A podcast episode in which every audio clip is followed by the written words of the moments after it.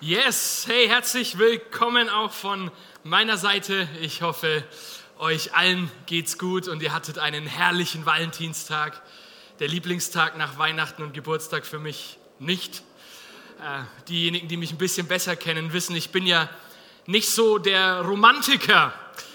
Aber ich möchte euch heute vom Gegenteil überzeugen und habe ich deswegen einen Brief aus dem Jahr 2008 beziehungsweise eine Mail von mir an meine jetzige Frau Anni mitgebracht. Seid ihr ready? Wenn ihr euch als 12 Uhr Gottesdienst anstrengt, dann lese ich auch ein paar Zeilen vor, die ich in den anderen Gottesdiensten nicht vorgelesen habe, weil sie ganz schön lustig sind. Ich weiß nicht mal, wie ich die Mail anfangen soll, da es genau bei dem Punkt schon anfängt, wie ich dich denn überhaupt anspreche da ist es mit einem Hey Süße oder mein Schatz oder Baby oder was weiß ich nicht getan. Da muss ich viel mehr, äh, da muss ich so viel mehr, da muss so viel mehr her, dass es in einem Ausdruck überhaupt gar nicht fassbar ist. Wie kann ich diesem unbegreiflich einzigartigen, für mich perfekten Menschen sagen, wie ich ihn liebe? Für mich kann ich es nicht, da es mir wie die pure Liebe, die direkt aus Gottes Hand gegeben ist, vorkommt. Ich kann dir nicht sagen, was es für eine Ehre ist, dich meinen Schatz nennen zu dürfen, mit dem Gedanken, dass es nicht nur ein Kosename ist, sondern der tollste, fassbare, prachtvollste, schönste Schatz für mich, den ich hier auf Erden überhaupt finden konnte.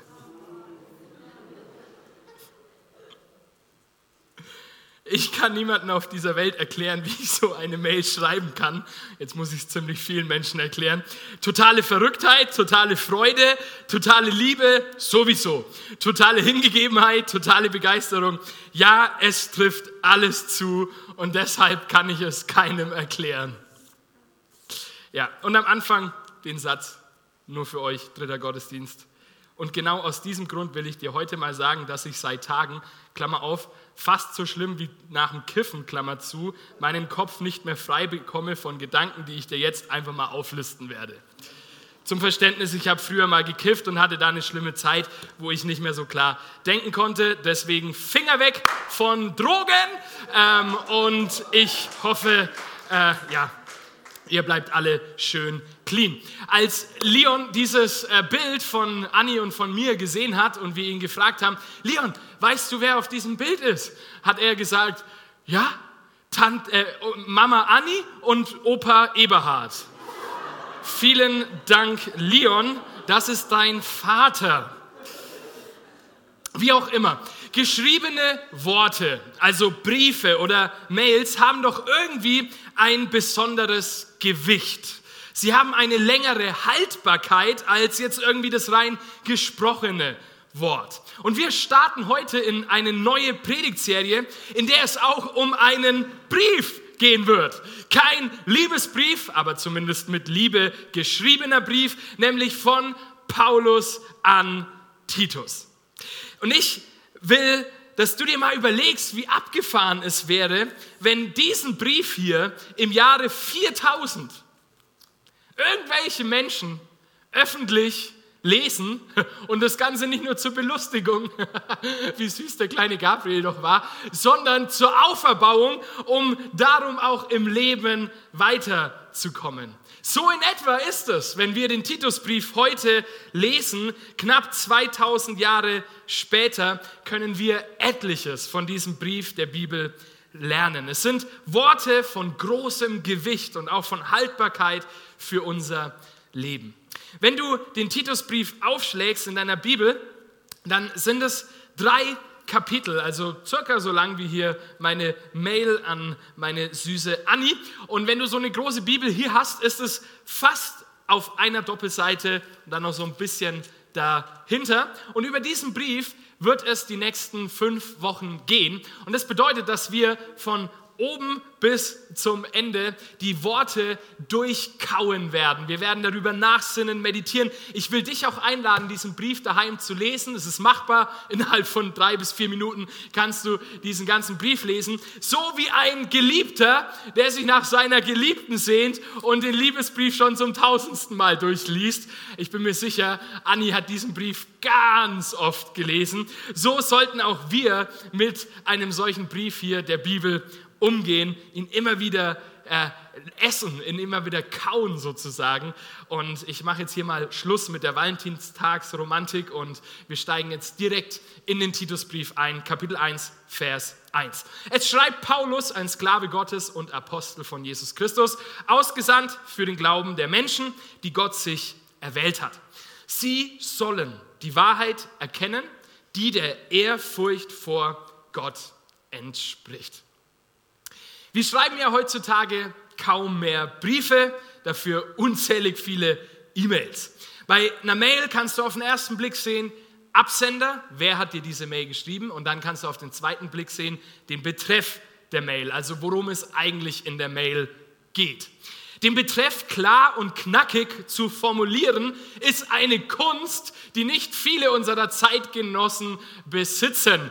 Äh, aber du könntest mit einem klar formulierten Betreff deinem Gegenüber helfen dabei, dass er schon mal versteht, worum die Mail eigentlich geht. Nicht so wie eine Frage oder sonstiges in den Betreff schreiben, geht gar nicht.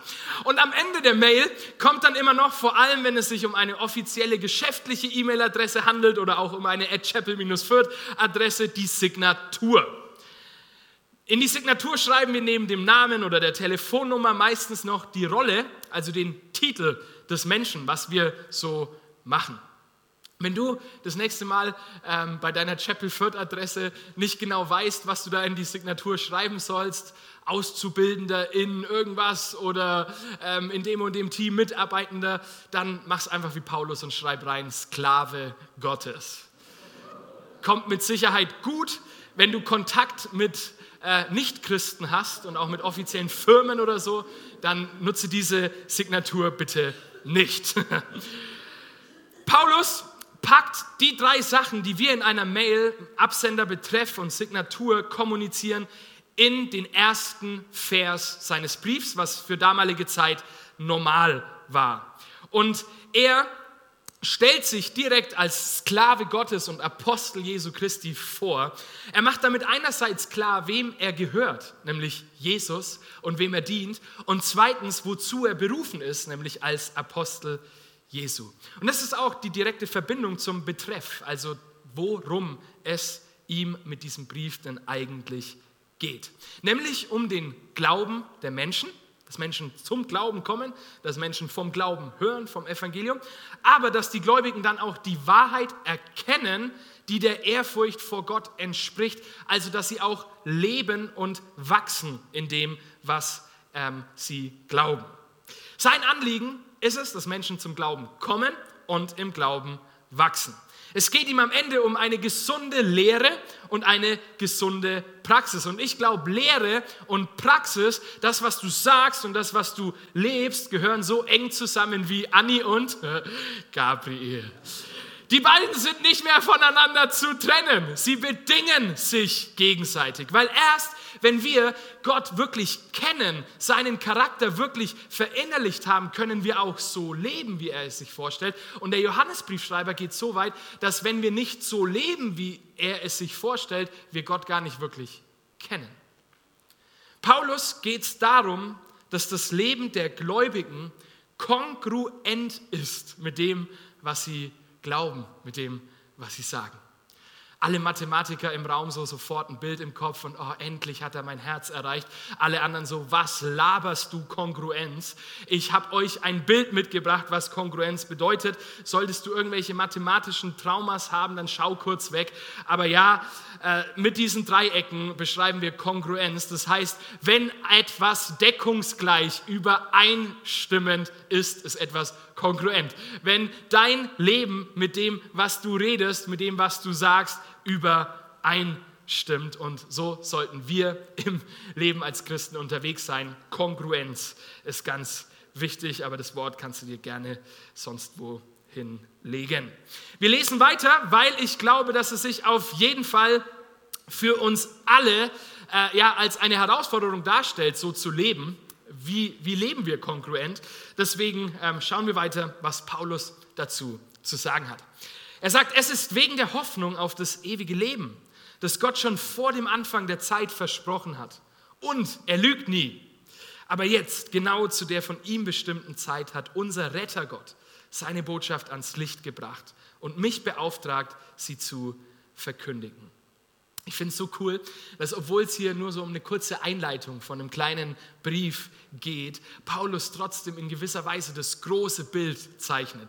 Er malt sozusagen das gesamte Land auf eine Karte, um dann am Ende einfach nur ein kleines, winziges Dorf so darstellen zu können.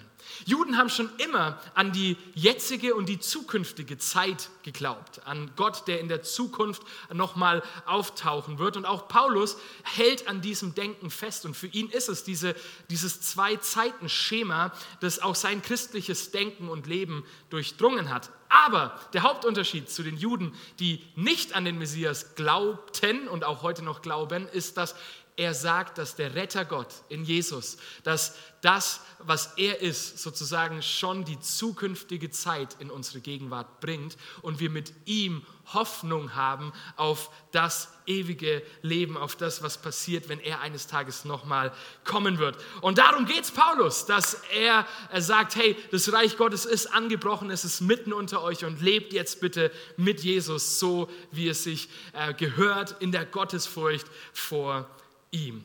Und dann schreibt er weiter, Übrigens, äh, für diejenigen, die sich denken, meine Sätze sind manchmal lang und verschachtelt, Paulus war der König der langen Sätze. Äh, Titus 1, 1 bis 4 ist im Griechischen ein Satz.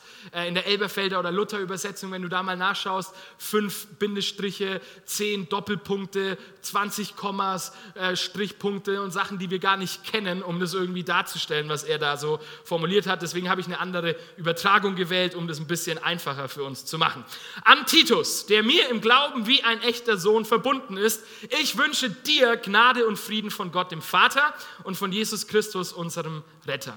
Ich habe dich auf Kreta zurückgelassen, damit du das noch nicht Erledigte in Ordnung bringst und so, wie ich es dir aufgetragen habe, in den einzelnen Städten Älteste einsetzt. Wer von euch war schon mal auf Kreta? Ein paar. Also es ist auf jeden Fall eine Reise wert. Ich war schon dreimal dort und muss sagen, schöne Insel, kann man auf jeden Fall mal Urlaub machen. Wir erfahren jetzt noch so ein bisschen was zum Kontext, wo wir uns befinden auf der Weltkarte und an wen dieser Brief überhaupt geht, nämlich Titus.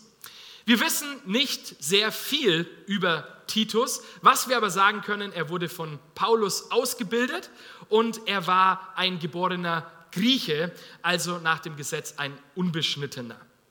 Und Paulus hatte zu diesem Titus eine besondere Beziehung, wie wir hier lesen, zu seinem echten Sohn, zu dem er verbunden war.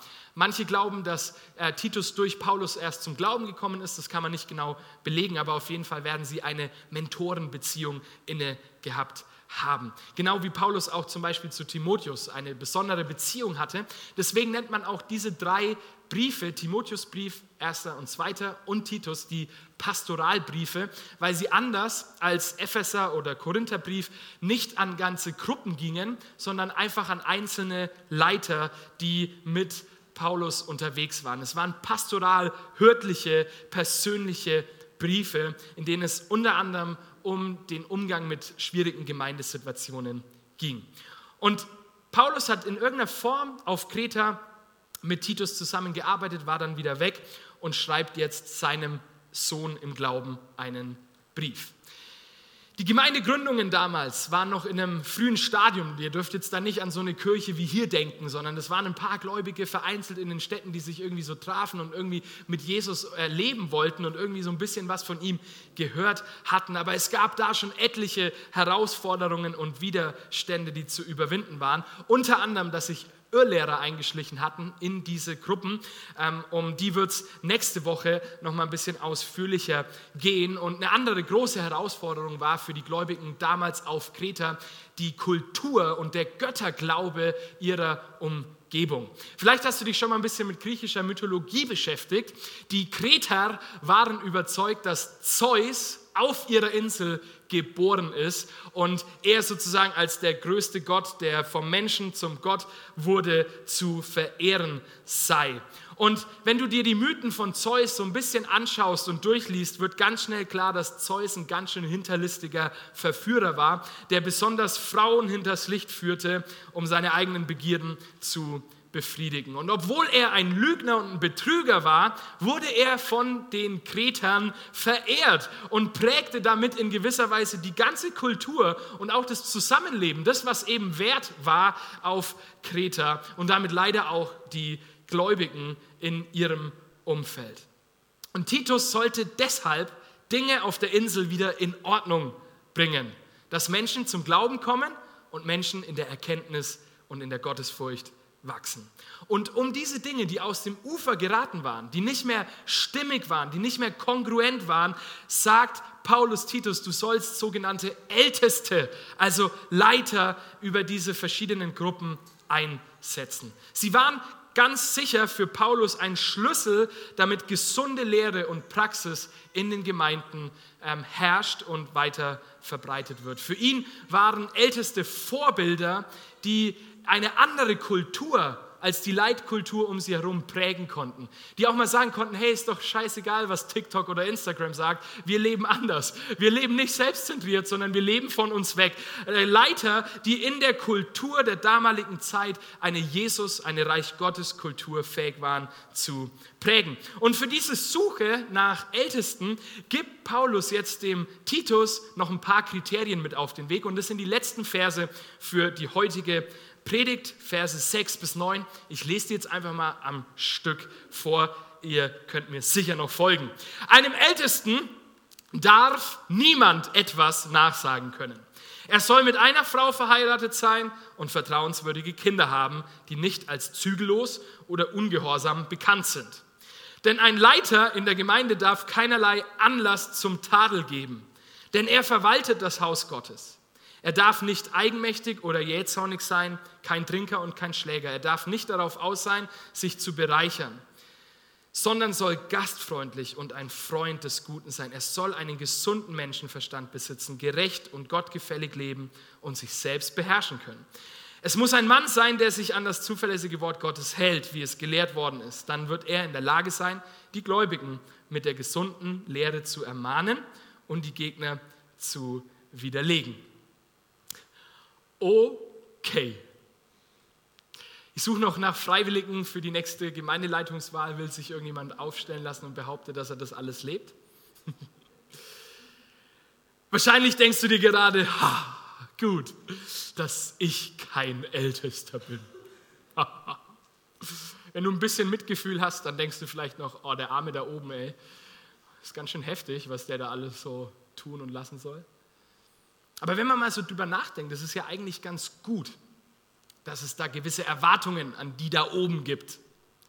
Wir alle haben Erwartungen an Vorgesetzte, an Politiker, an Leiter, an Menschen, die etwas zu sagen haben. Wir machen uns Gedanken darüber, wie sie sein sollten, wie sie handeln sollten, aber wie sie auch nicht handeln sollten. Und Paulus formuliert hier auch solche Erwartungen an Älteste in der Gemeinde. Und ich finde es total spannend, dass er eigentlich nur Erwartungen an den Charakter des Leiters mitbringt und nicht an die Fähigkeit des Leiters. Da, wo wir in unserer Politik und auch in unserer Wirtschaft vor allem auf das Was schauen, also welche Qualifikation bringt er mit, was kann der gut, wie ist er so drauf, schaut Paulus vor allem auf das Wie. Die einzige Fähigkeit, das, was derjenige können muss, ist dann am Ende dieses mit der gesunden Lehre und Gegner widerlegen. Das heißt, dass er in einer gewissen Art und Weise lehren können muss, aber alles andere charakterliche Werte. Im Kontext der Bibel und christlicher Leiterschaft trumpft Charakter immer Fähigkeit. Es geht darum, wie wir leiten und nicht darum, was wir alles Tolles können. Anhand dieser vier Verse können wir jetzt sehr viele gute und auch berechtigte Fragen stellen. Zum Beispiel heißt es Gabriel, dass nur Männer Älteste sein können. Heißt es, dass Älteste sündlos sein müssen. Heißt es, wenn ein Kind nicht mit Jesus unterwegs ist, dass derjenige wieder abgesetzt wird von seinem Amt und so weiter. Es sind alles Fragen, die ihren Platz haben, auf die ich aber heute konkret nicht groß eingehen werde, weil ich heute eine etwas andere Richtung einschlagen möchte. Erinnert euch nochmal daran, was der Kontext von diesem Vers, von diesem Brief war. Paulus wollte Menschen im Glauben weiterbringen. Und weil Dinge nicht in Ordnung waren, sagt er Titus, hey, schau mal, ob du Menschen findest, die diesen Dingen entsprechen. Kannst du dir vorstellen, dass es vielleicht hier gar nicht um eine Liste mit Anforderungen an Leitungskandidaten geht. Kannst du dir vorstellen, dass es hier auch nicht um wie strukturieren und bauen wir Gemeinde, so wichtig das auch ist, geht, sondern dass es eigentlich darum geht, einen großen Spiegel für uns alle vorzuhalten, in den wir reinschauen und uns selbst, aber auch christliche Gemeinschaft sehen. Denk mal drüber nach. Hätte auf Kreta nichts gemangelt, also wäre da alles gut gewesen, wären die Gläubigen alle mit dem Evangelium unterwegs gewesen und hätten dementsprechend gelebt, dann hätte es niemanden gebraucht, der die Dinge in Ordnung bringen muss. Und ich weiß, dass dieser Gedanke ziemlich utopisch fürs ein oder andere Ohr auch anti-autoritär oder anarchistisch ist. Aber kann es sein, dass dieser Gedanke der eigentliche Traum bzw. das Ideal von christlicher Gemeinschaft ist? Ich glaube, Kirche sollte keine Gemeinschaft mit ein paar Vorbildern sein, die wir auf die Bühne stellen und irgendwie zeigen auf unserem Instagram-Kanal, sondern sie sollte eine Gemeinschaft bestehend aus Vorbildern sein. Und sobald du zu dieser Gemeinschaft gehörst, bist auch du dazu berufen, ein Vorbild für andere zu sein. Ob du das willst oder nicht, ob du bisher so von dir gedacht hast oder nicht, ich glaube, dass du ein Vorbild bist. Und wie damals auf Kreta braucht es meines Erachtens auch in unseren krummen Zeiten etliche Vorbilder, die Jesus in ihrem Umfeld widerspiegeln und groß machen, damit andere sehen können, wie er unterwegs ist. Und ich bin deshalb fest davon überzeugt, dass jeder Mensch, egal wie alt du bist, egal wo du herkommst, egal welches Geschlecht du hast, mit einem gewissen Potenzial zur Leiterschaft geboren wurde. Für mich zeigt sich das schon allein in der Tatsache, dass nahezu jeder von uns die biologische Möglichkeit hat, Kinder in diese Welt zu setzen. Ich behaupte heute, jeder von uns, jeder leitet irgendetwas oder irgendjemanden, mindestens sich selbst. Und das ist schon oft Herausforderung genug. Als Christ ist die wichtigste Frage nicht zuerst, was oder wie viel wir leiten, sondern wie wir leiten. Also wie wir mit dem, was Gott uns anvertraut hat, umgehen. Verwalter Gottes. Und dafür ist der Charakter entscheidend. Ich möchte dir aus diesem Gedankengang ein paar konkrete Anregungen aus Titus 1, 6 bis 9 mitgeben, was es für dein Leben bedeutet und was es auch für dich bedeutet, so zu leben, beziehungsweise dich dahin zu entwickeln, eines Tages so zu leben. Wir fangen an. Dir soll niemand etwas nachsagen können. Das ist ja ganz schön heftig. Ne? Ähm, das bedeutet meines Erachtens aber nicht, dass du sündlos sein musst, sondern dass du dir der Macht der Sünde in deinem Leben bewusst sein musst und dazu auch Stellung beziehen solltest, dass du Fehler machst. Dir kann niemand etwas nachsagen, wenn du es schon vorher gesagt hast. Wenn du als Leiter in der Verantwortung stehst, und es gibt leider immer wieder Menschen in Verantwortung, die auch fallen, die Fehler begehen und die ihre Fehler aber nicht eingestehen, und dann wird über sie gesprochen. Weißt du das? Der Gabriel eigentlich raucht und immer noch kifft, wenn er nicht in der Kirche ist? Wenn du aber Fehler zuerst ernst nimmst, ich meine, es gibt dann immer noch die Hater, die eh immer haten und kritisieren, das ist nochmal ein ganz anderes Thema. Darum geht es heute nicht. Aber wenn dir eine Gemeinschaft, wenn Menschen, die dich kennen, immer wieder etwas nachsagen, was dir selbst nicht bewusst ist, hast du ein Problem. Und deshalb sollten wir als Christen, als Vorbilder die Ersten sein, die uns auch unserer Schwächen und unserer Fehler bewusst sind und sagen, ja, das stimmt, daran arbeite ich. Und wenn du dich vielleicht bei irgendjemandem aus unserem Team beschwerst, so, ey, der Gabriel, der kennt meinen Namen gar nicht und der hat sich noch nie ähm, bei mir gemeldet oder der hat sich noch nie bei mir nach Hause eingeladen, ähm, dann werden die sagen, ja, ähm, das stimmt. ist auch ein Problem, weil äh, der kann nicht jeden daheim einladen, aber ich zum Beispiel wurde schon von ihm eingeladen und er kennt meinen Namen. Also wir brauchen Gemeinschaft, um auch Fehler und auch Missbrauch von Leitung ähm, irgendwo äh, sozusagen ausmerzen zu können. Aber für dich heute, versuche nicht deine Fehler zu verdrängen oder sie zu vertuschen, weil erst dann, wenn du das probierst, dann können andere dir etwas nachsagen. Sei ein Vorbild für andere, indem du Fehler und Schwäche eingestehst, indem du sie anderen zeigst und am Ende auch weißt, dass du der Vergebung Jesus sowas von notwendig ähm, und abhängig von ihr bist. Und ich weiß es als Leiter zuallererst, ich brauche so viel Gnade von Jesus und es macht mich auf der anderen Seite gnädiger mit anderen.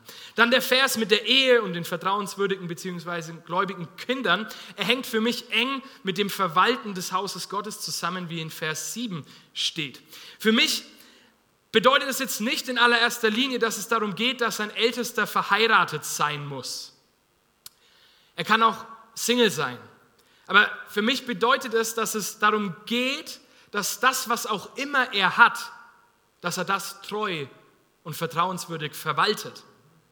Und wenn er eben eine Frau hat, und da geht es schon um eine Frau, auf Kreta war das nämlich nicht so üblich, dass nur eine Frau, sondern viele und so und auch nicht mehr heiraten und alles, so ein bisschen wie unser Zeitgeist heute vielleicht. Das war schon wichtig, eine Frau. Und wenn diese Person eben Familie und Kinder hat, dann soll er sein Bestes geben, um ihnen Jesus vorzuleben.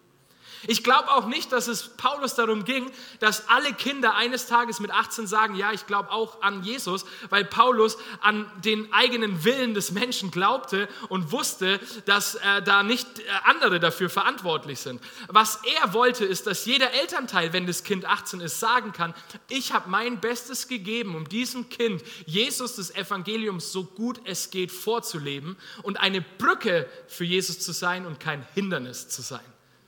Es hat mit Vertrauen, mit Beziehung zu tun. Und dann geht es weiter mit dieser Aufzählung, nicht eigenmächtig, nicht jähzornig, nicht zu viel Wein ergeben zu sein und so. Und jetzt denkst du dir vielleicht, ja, ich bin ja nicht jähzornig, was heißt das überhaupt? Ähm, und ja, zu viel trinke ich auch nicht. Ähm, letztendlich geht es in diesen ganzen Aufzählungen darum, worum sich dein Leben dreht. Worum geht es in deinem Leben? Um dich selbst oder um andere? Bist du ein Sklave von deinen eigenen Begierden oder bist du ein Sklave Gottes? Paulus geht hier tatsächlich auch auf die Verhaltensebene ein, wie sich ähm, ein Leiter verhalten soll. Aber er geht darüber hinaus auch auf ein eigensinniges Denken und Fühlen ein. Also du kannst dich als Christ richtig verhalten aber eigensinnig denken und fühlen. Ich glaube, da sind wir als Christen sehr gefährdet, weil wir wissen, wie man sich verhält, wie Gott es möchte oder wie andere das möchten.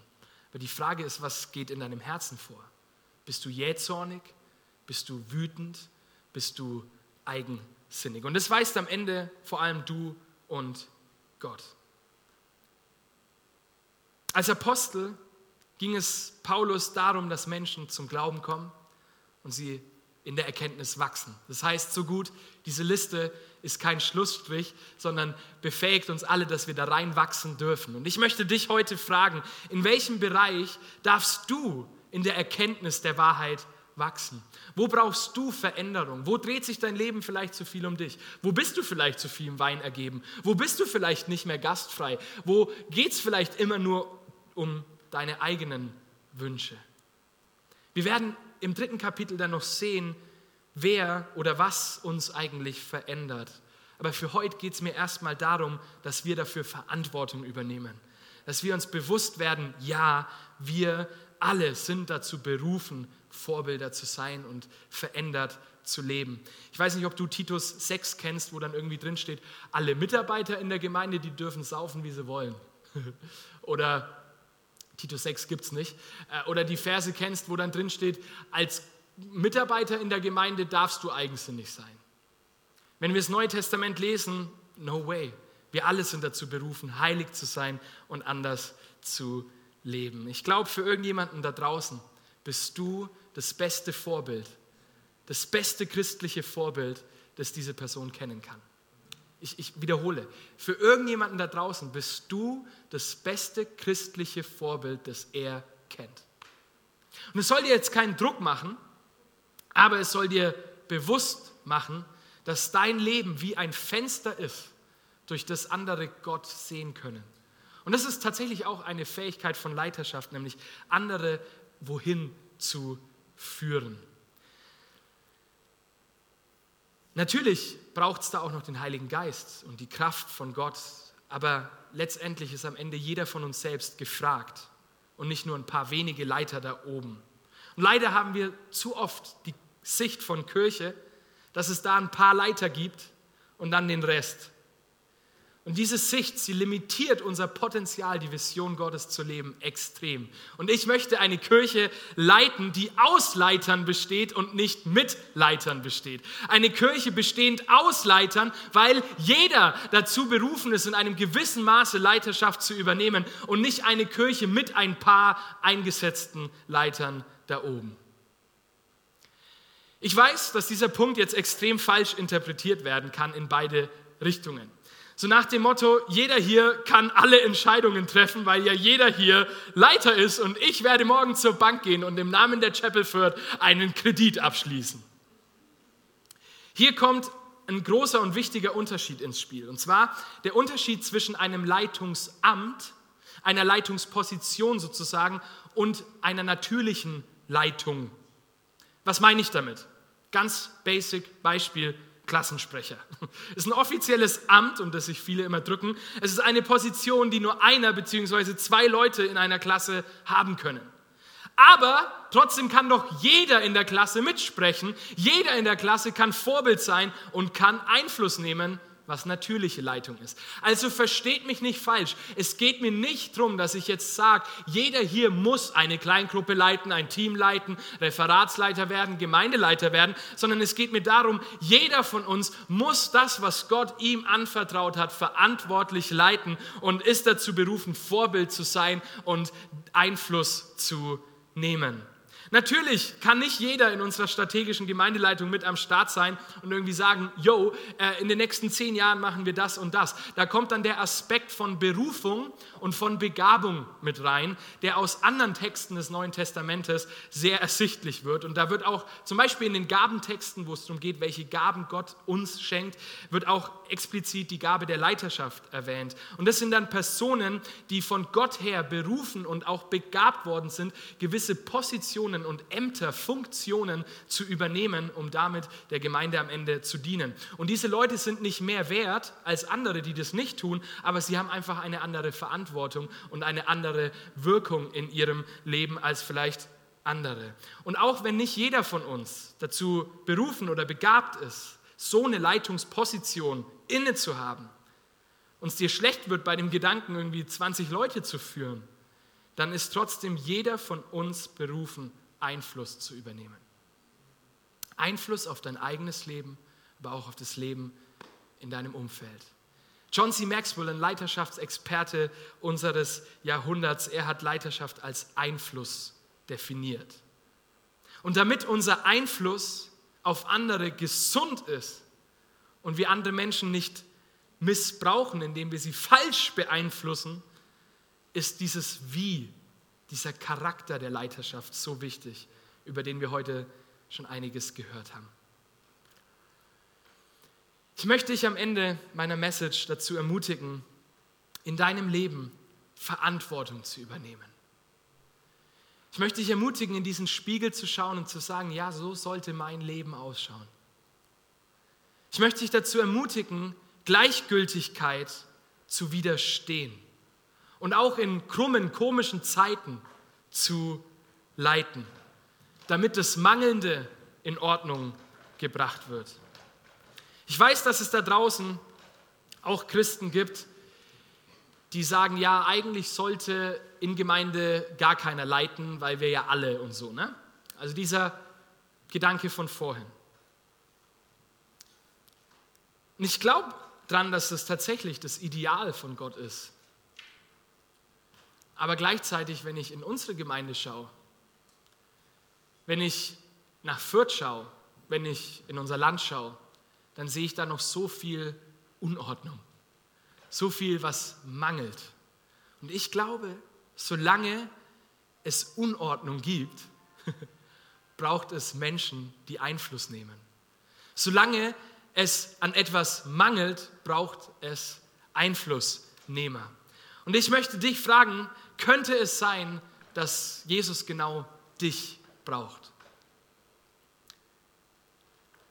Solange bis er wiederkommt, wird Unordnung in unserem Alltag Standard sein.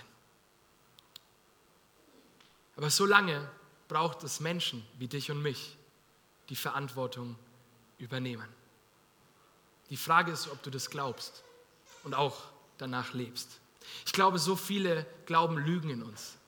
Die sagen, ja, ich bin doch nicht so viel wert oder ja, ich kann das ja gar nicht oder ich bin nicht so dominant oder ich habe nicht so die Sprechbegabung oder was nicht alles. Und wir glauben irgendwelche Lügen, die uns der Feind einredet, um keine Verantwortung für unser Leben zu übernehmen. Dabei kannst du genial leiten, ohne dominant zu sein ohne eine gute Rhetorikbegabung zu haben. Du kannst genialen Einfluss nehmen in der Art und Weise, wie Gott dich geschaffen hat, wie er dich zusammengesetzt hat, wie er dich geformt hat, weil er es dir anvertraut hat und kein anderer. Und ich möchte dich heute ermutigen, widerstehe den Lügen in deinem Kopf, widerstehe der Gleichgültigkeit, widerstehe der Passivität oder vielleicht sogar widerstehe der Kritiksucht, die dich immer wieder in deinen Sessel zurückdrängt und sagt, ja, schau mal, die da oben und der hätte das machen müssen und der hätte das machen müssen und der hätte das machen müssen und der hätte das machen müssen.